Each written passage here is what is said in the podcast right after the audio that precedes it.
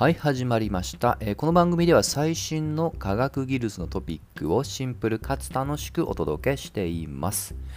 えー、今日のテーマはなぜ生命に水が必要なのか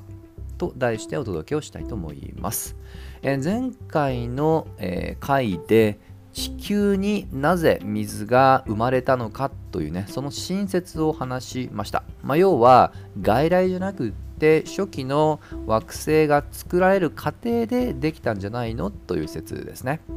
でそもそも論として、えー、まあ、気になったのが、まあ、暗黙的にね水って生命に必須だよねと思われてますけどなんでって言われてるとなかなかすっと回答できないと。でちょっと簡単にね調べたことを今日お話したいと思います。で身近なことから言うと我々を我々人体も、えー、実に半分以上は水から構成されています。はい大体60%ぐらいみたいですね。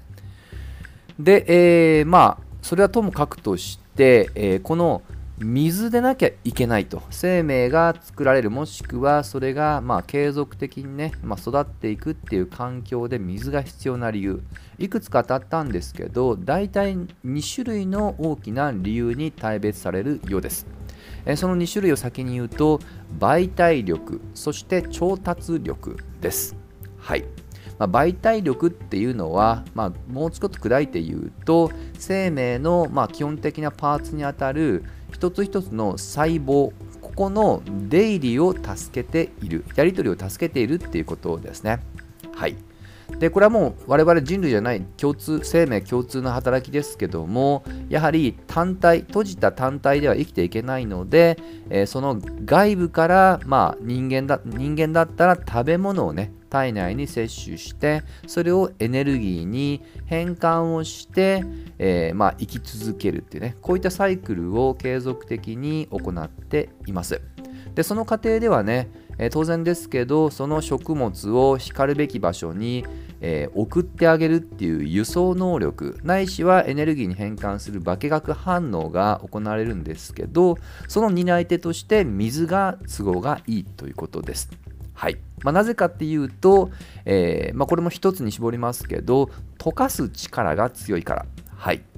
さらに、まあ、突っ込むとなんでと。なぜならば水というのはね H2O 2つの水素原子そしてその間に酸素原子があります、まあ、普通にね H2O と書くと HOH と一直線に並んでいるようにイメージされそうですけども実は3次元構造で見ると実は Y 字型になっています。綺麗に一直線上に並んでないんですね、うん、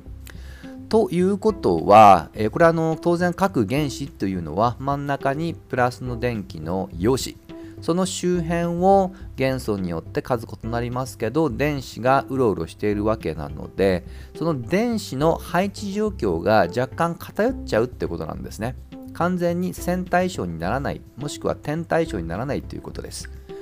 で当然ですけど、えー、水も一つの原子じゃなくっていくつかの、えー、その原子の集まりによって分子状態で存在しますのでそのいびつな構造がジルつなぎになっていくということです言いたいのは電気の量に偏りが生じているわけでこれがいろんな分子を溶かしやすいという性質につながってくると。はいまあ、電気的な力がっていうのがね、えー、まあ、偏っているのでよりまあ、あの他の分子っていうのを引きつけやすい。場合によってはひっぺがしやすいと。はい。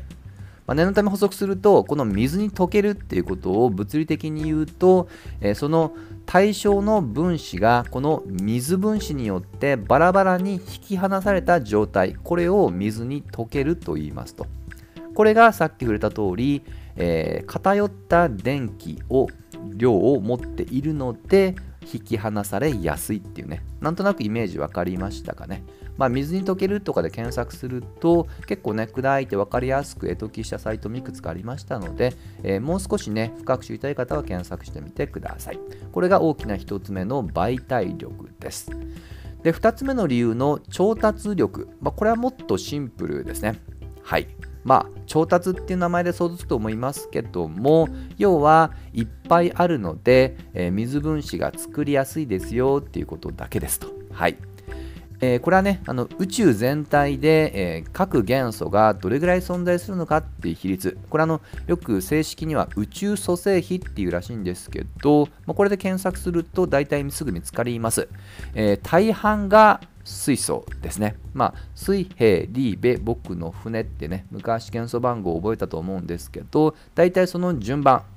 ですね、まあ、一部例外はありますけど大体その順番に、え、数が多く実は1番が水素2番がヘリウム。この2つがもう圧倒的なマジョリティです。でその次がちょっとこれもね結構微妙なとこあるんですけど、えー、酸素なんですね。うん。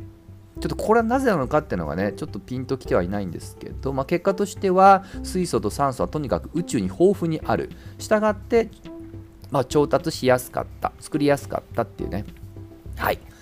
というところが、えー、この生命をの担い手として水が必須であろうという結果論につながっていく。まあ、ただですよ、もちろんうがって言うと、この2つ以外でも可能性がゼロっていうわけじゃないです。あくまで確率的に水が都合が良かったっていう結果論を言っていますので、えー、広大な宇宙では水以外でも生命誕生が、まあ、行われていたんじゃないかっていう可能性はもちろんあります。はい。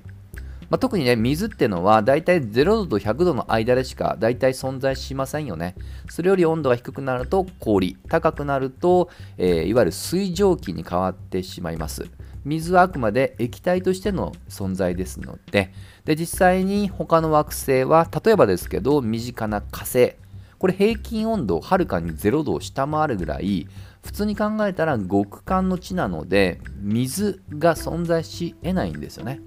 まあ、ただし今の推測では、えー、それは今であって過去は実はもっと温度が高くて液体っていう水が存在していたのであろうという推測っていうことが、まああのまあ、行われていると思ってください。はい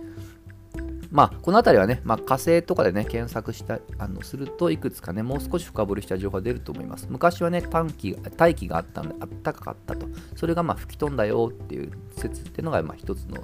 有効な仮説ですと。はい、いずれにしましてもね、えー、繰り返すけど、水が100%必須だというわけではないとは思いますが、まあ、ただとは言いながらね、現実的にはやはり水という存在は無視できないので、まあ、こういったね、えー、ま、仮説っていうのは依然として有効だと思います。はい。まあ、この水の由来もそうですし、そもそもなぜ水が生命に大切なのかっていうところですよね。まあ、ざっくりとではありますけども、なんとなくね、腹落ちできたのかなと思います。といったところで、今回はここまで。また次回一緒に楽しみましょう。